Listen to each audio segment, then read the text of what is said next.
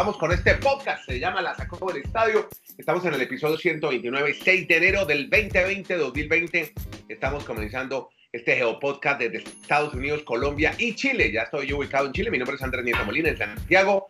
Estoy también con Kenneth Garay en Bristol, Connecticut. Dani Marulanda, los voy saludando de una vez.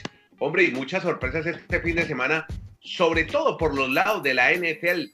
Kenneth Garay y ustedes lo dijeron, ustedes lo advirtieron, apostadores si no le pararon bolas a Dani y a Kenny, pues perdieron una platica porque se dio lo que mucha gente pensaba no iba a pasar.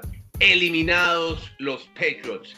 Pero ya se habla de que Tom Brady, que ya no está más en los playoffs, se tuvo que ir por la derrota, pero habla de un improbable retiro. Kenneth, ¿cómo está, hombre? ¿Cómo le va?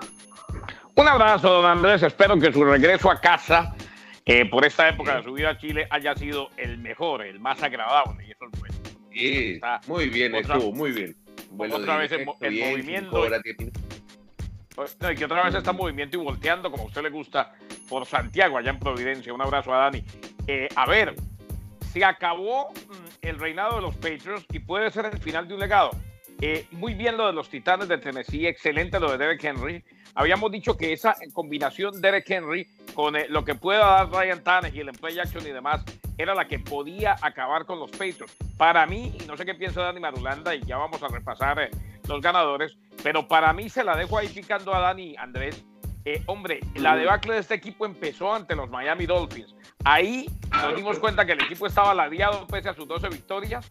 Se vio obligado a jugar el fin de semana de comodines y bueno, terminó perdiendo ante los Titanes de Tennessee. Le quedará en la historia a Ryan Tannehill que sacó a los Patriots jugando en el Gillette Stadium, también a Derek Henry, a los Titanes de Braver, que es alumno, el entrenador de jefe de los Titans, de Bill Belichick. Bueno, yo le pregunto a Marulanda, hombre, veo que después de la conferencia de prensa, después de la rueda de prensa, hablando, ah, estuvieron hablando con, eh, con Belichick y todo el tiempo, es como si dan cuando le preguntan por James Rodríguez, todo le preguntan, bueno, ¿y qué? ¿Y la organización qué? ¿Y Brady qué? Dani, Hola. Hola, ¿qué tal Andrés? Saludos muy especiales para Kenneth. Pues acá le cuento que en un día de Reyes Magos, no sé si ustedes en sus lugares de origen o donde ahora viven, no. lo están celebrando. Esto fue día normal hoy. Aquí fue normal hoy en Santiago. Aquí sí es como una tradición más española de Reyes Magos y al menos hay muy buenas noticias y sorpresivas para el deporte mundial. Bueno, lo que viene contando Kenneth, esos detalles de, los Patriots, eh, comparto con él que la debacle empieza con la derrota frente a los Dolphins. Y esos dos detalles numéricos que pueden llamar la atención. En los últimos nueve juegos, Miami ganó cinco y perdió cuatro, mientras que los Patriots ganaron cuatro y perdieron cinco. Para algunos eso puede sorprender, pues porque obviamente los Patriots eran un equipo que para muchos era para llegar al Super Bowl. Y las dos derrotas que tuvo consecutivas los Patriots, esa frente a Miami en la última jornada de la temporada regular y la de este fin de semana, es perder un invicto en cuanto a 104 juegos consecutivos con dos derrotas en casa. O sea, es algo realmente que en los temas numéricos de los Patriots, su gran fortaleza siempre fue jugar en su estadio. Y lo que viene para Tom Brady, que lo manifestaba Andrés, mira, hay una, hay una prensa allegada, no sé si a, a Tom Brady o a la organización, que está manifestando, incluso en diferentes medios, que Tom Brady podría continuar en la NFL jugando en Los Ángeles. Y la explicación que hay es la siguiente. Él es de California. Él quiere regresar a su estado natal. Él ha puesto en venta incluso desde el principio de la temporada su casa en, Boston, pues en, donde reside con los Patriots. Y además, el equipo de los Chargers es un equipo que no vende, o sea, comercialmente está muy complicado en la NFL. Siempre que juega local se llena el estadio con los visitantes y necesitan un empuje, alguien, alguien en el tema mediático que los empuje a que se venda toda la temporada los tickets para, para un equipo local. Entonces, bajo esos parámetros, a mí no me parece tan, tan loca la idea de que de pronto Tom Brady llegara a los Chargers, aunque para muchos dirás, no, no, lo más probable es que renueve con los Patriots, pero creo que con esos dos argumentos podría tener algo real, mi estimado Kennedy Andrés. decían anoche, Andrés, decían anoche aquí en Nueva Inglaterra, hablando precisamente del tema porque es la comidilla ahora que, que quedaron eliminados si continúo o no. Recordemos que Brady dijo, it's, unlikely that I retire, o sea, puede ser que no me retire, no, no, no hay posibilidades muy claras de que me retire. Todo pinta más hacia lo que dice Dani, que se vaya a California. Y decían, último año de su contrato y no le va a dar a la casa el descuento de localía, que llaman el descuento de casa. O sea, no va a haber ninguna concesión económica. Él va a pedir lo que tenga que ganar. Imagínense cuánto le pueden llegar a dar a Tom Brady para que se quede un par de años más. Y lo otro, eh, tiene que ser bien rodeado si es que se quedan los Patriots, lo cual va a ser muy complicado. Es que además de tener a Julian Edelman, no contaba con otro gran receptor y el juego terrestre funcionaba ahí nomás. Además, sin un Tyren de prestancia, porque hizo mucha falta Rob Gronkowski, es muy difícil. Y pero yo le digo una cosa, Andrés, para mí el batacazo, si vale la pena que Dani nos, nos, nos repase un poco lo que sucedió y lo que se viene. Para mí el batacazo del fin de semana, más allá del de los Titans, que aquí lo anticipamos, lo dieron los Minnesota Vikings ganándole a los Saints de New Orleans. Yo la tenía clarísima. Antes de, y de visitantes, Kenneth. Y, no, y de visitantes, yo, yo, la tenía tan, tan clara, mi estimado Andy, que di, antes de iniciar la temporada Super Bowl Patriots ante Saints. Ya ninguno de los dos está. Qué maravilla. Sin lugar a dudas, Kenneth, ese tema de, los Saints. Pero venga, antes de, de, pasar a ello, un solo detalle de Tom Brady, porque se manifestaba el tema económico, porque muchos equipos dirán que podrá ser una inversión con mucho dinero, pero recordemos que Tom Brady en su historia nunca ha sido el jugador mejor pagado en la historia de la NFL. Él ha preferido reunirse de buenos jugadores con tal de bajarse el sueldo, pero poder ganar y lo comentábamos en otros podcasts con Andrés, de todas maneras en la casa, si a la hora de facturar registra más ganancia a su esposa, pues creo que no va a tener ningún problema para tomarse los tintos. Brady así firme un contrato de menos valor con otro equipo si no continúan los Petros. Y el, el tema de los Saints. Eso, eso, eso, es lo que, eso es lo que decía la gente aquí, Dani. Que eh, ahora no va a haber descuento. No va a haber descuento a la casa. O sea, le van a tener que pagar eh, ¿Será? él cree que va a los, a los 43 años que va a tener en este 2020. Pues sí, pues sí, no, es que si no es fácil, Dani. Yo entiendo, yo entiendo los 43 años, pero si no es fácil, se va. Bueno. Y el tema, el tema de los Saints, pues sí, realmente es el gran batacazo, como estás manifestando, Kenneth. Yo también era los que opinaba desde el principio de la temporada que los Saints eran el gran favorito a llegar al Super Bowl, incluso para ganarlo. Pero para mí la gran decepción fue Alvin Kamara el corredor que con su versatilidad no solo de correr con el balón, sino de también ser muy bueno atrapándolo. Creo que esta temporada ha quedado eh, en una gran incógnita para él, porque se esperaba para él. Se esperaba el teléfono, está sonando. Ajá. Sí, espate, yo me cambio de lado, es que me salí de la pieza. no, no, pero responda, porque si no se desconcentra Dani, siga, y ahorita sigue con su cuento que está muy ya, llegué, al bunker donde no se escucha. Ya llegué al bunker donde no se escucha. Dígale que le mandamos muchas saludos al que estaba llamando. El tema de Alvin Camara para mí fue la gran decepción. Se esperaba mucho más de él porque la temporada pasada fue clave por la versatilidad que tiene en el ataque terrestre y también la, la posibilidad de, de, ser receptor. Pero creo que esa fue la gran falencia de los Saints y sin lugar a dudas, como dice Kenneth, es el gran batacazo el de los Vikings que ahora tendrán que ir a jugar a San Francisco y volver a ganar de visitantes si quieren seguir avanzando en estos playoffs. Eh, también lunes, después de playoffs, de estos wildcards que se jugaron, que fueron fenomenales, fabulosos, ya empiezan a caer varios entrenadores. Tenemos movimiento por los lados de Dallas. Kenneth. Claro, Andrés, bueno, se confirmó lo de Jason Garrett. Antes de decir que, bueno, en los otros dos partidos, eh, los Tejanos de Houston, recordemos, le ganaron a los Bills de Buffalo de Sean Watson con una muy buena actuación, aunque los dos entrenadores no se sabía cuál se equivocaba más o cuál estaba haciendo más como para perder el partido, lamentable. Sin embargo, al final lo ganó el conjunto de los Tejanos de Houston. Y pues nada, por otro lado, la victoria de los hijos de Seattle ante los Philadelphia Eagles. Carson Wentz, que se lesionó golpes en la cabeza eh, y lamentablemente Macao tuvo que terminar. Lo de los Cowboys de Dallas, eh, tuvo que terminar el partido y perdieron los Philadelphia Eagles. Lo de los Cowboys de Dallas, eh, se confirmó lo de Jason Garrett, un secreto a voces, el secreto peor guardado de los Cowboys, y resulta que Mike McCarthy es el nuevo entrenador en jefe. A mí me sorprendió Dani, me sorprendió mi estimado Andrés porque pensaba que iban a ir, por ejemplo, por Urban Mayer o alguien colegial, pero no, esta vez decidieron ir con un técnico que ya lo ganó con los Green Bay Packers y hubo un dato que fue lo que hizo que se empezara a tomar fuerza en cuanto a confirmar la noticia.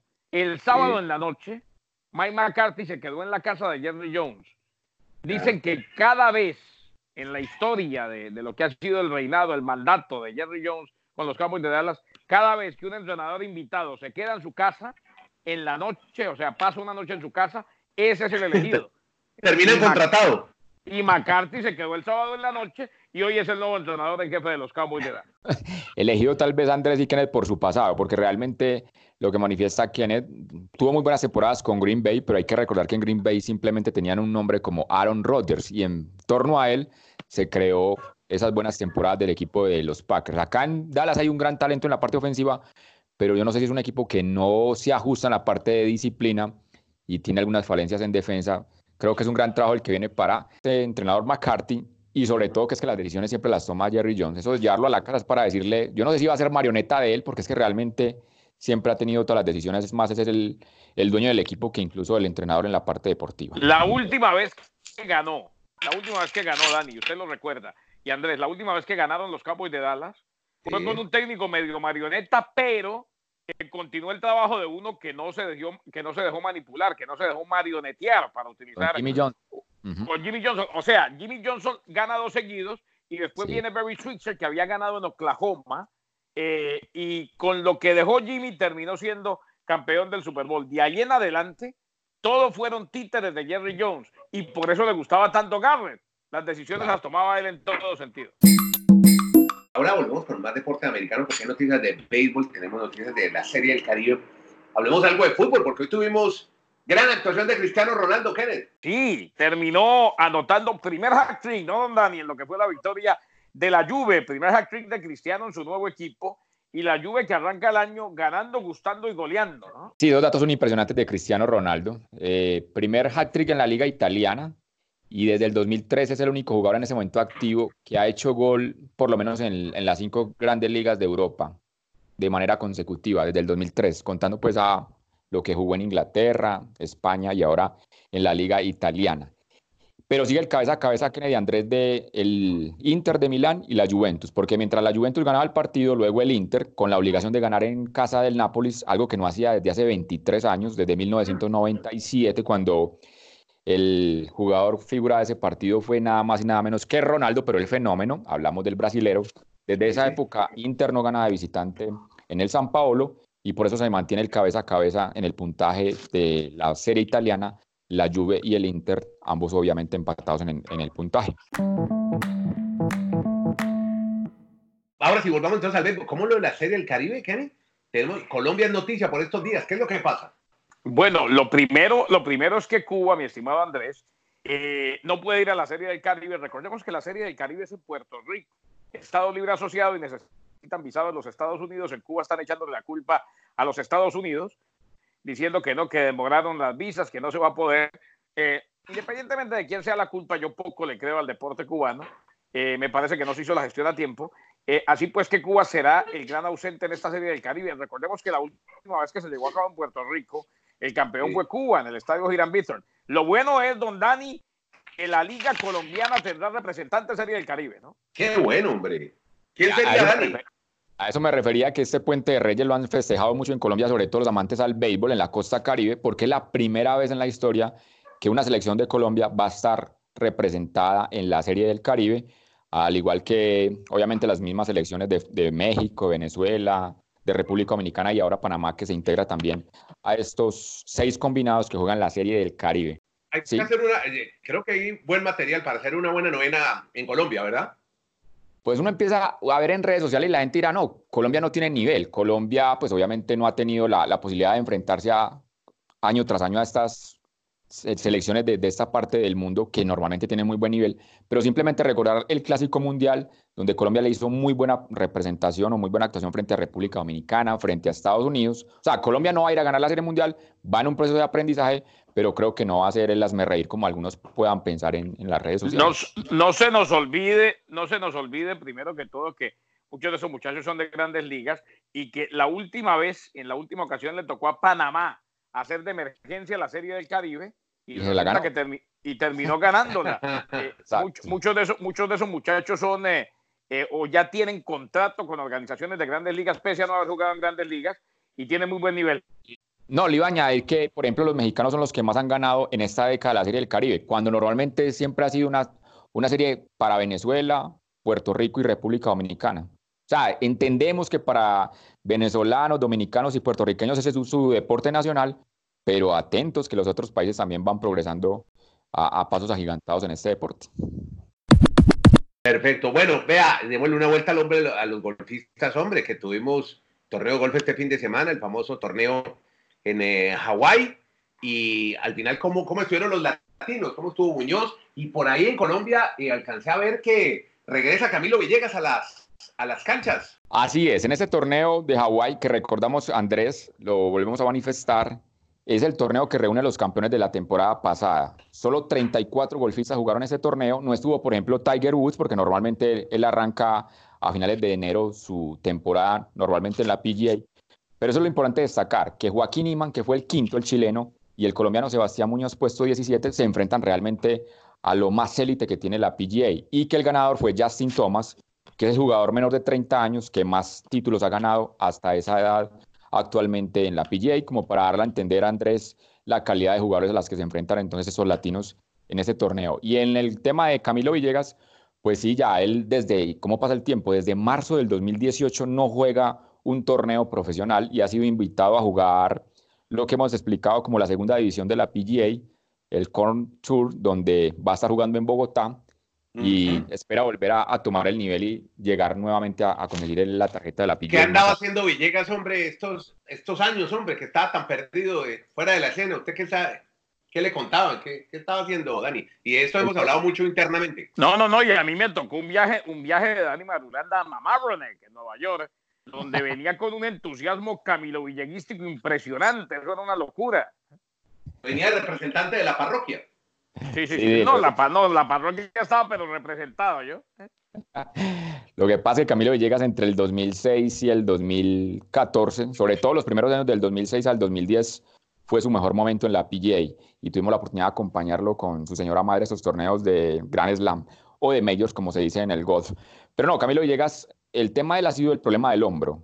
Esa lesión lo ha alejado de, de los torneos y se dedicó mucho al tema del ciclismo, ciclismo recreativo, a organizar eventos de ciclismo y obviamente también el ser padre, pues también se dedicó obviamente a sus labores paternales, pero ahora se espera que este 2020 regrese al torneo del golf y, y, por qué no volver a soñar con la PGA. ¿Ciclismo de qué? ¿Mountain bike? ¿Ciclomontañismo de ruta? No, ruta. Camilo Villegas lo vemos aquí subiendo por estas palmas donde usted estuvo hace poquito, por todas estas vías del oriente antioqueño al mismo paso de Rigobert Urán. No o sea, ah, no, no, no, no, no, no, eh, oh, no, pues, eh, eh, a ver, el 2020 arranca, en el 2021 llega para ganar el Tour de Francia, seguramente. No, no, no, no, no, no, no, no vamos a abrir la parroquia a ese estilo, pero lo que quiero el mismo paso, el mismo piano de Rigoberto Urán es como que yo diga, a Dani Marulanda lo veo jugando fútbol al mismo estilo de Messi. Pero, pero venga, vamos, vamos con la explicación y la aclaración. A Rigoberto Urán le mandan de su equipo un cronograma de, trabajo. Durante un día tiene que andar a esta velocidad, este día tiene que esforzarse en esta montaña, en este día en el llano. Y en muchas oportunidades lo ha acompañado ah, Camilo a hacer esos procesos. Lo que yo me refiero es que Camilo es capaz de aguantarle el paso en ciertos momentos a Rigoberto Urán. O sea, no va a ser un ciclista profesional, pero sí es un chico que podría estar compitiendo. No, ya, ya, entiendo, ya entiendo. Eh, entiendo, disculpe, disculpe usted. Es que Garay quiere agitar un poquito aquí el tema del podcast. Disculpe, disculpe usted. Hombre, eh, tenemos goleador, tenemos goleador, es una buena...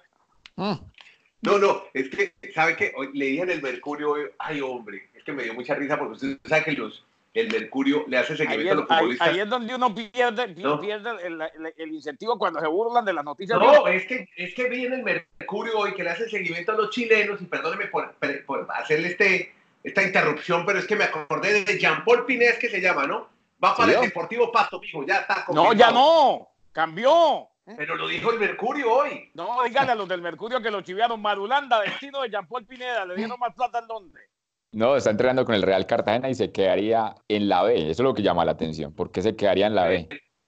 que la gran estrella, el Cristiano Ronaldo del Bucaramanga, no lo hayan retenido allá en la ciudad bonita, hombre. Lo siento mucho. No, no, pero en Cartagena parece que le dan más plata. Es que, Andrés, ¿cómo, eran las esperanzas de quien que me preguntó en, la, en, la, en el consejo de redacción que la esperanza del Bucaramanga es clasificar a los cuadrangulares, pero el segundo semestre. ¿Y sabe por qué no en ese primer semestre?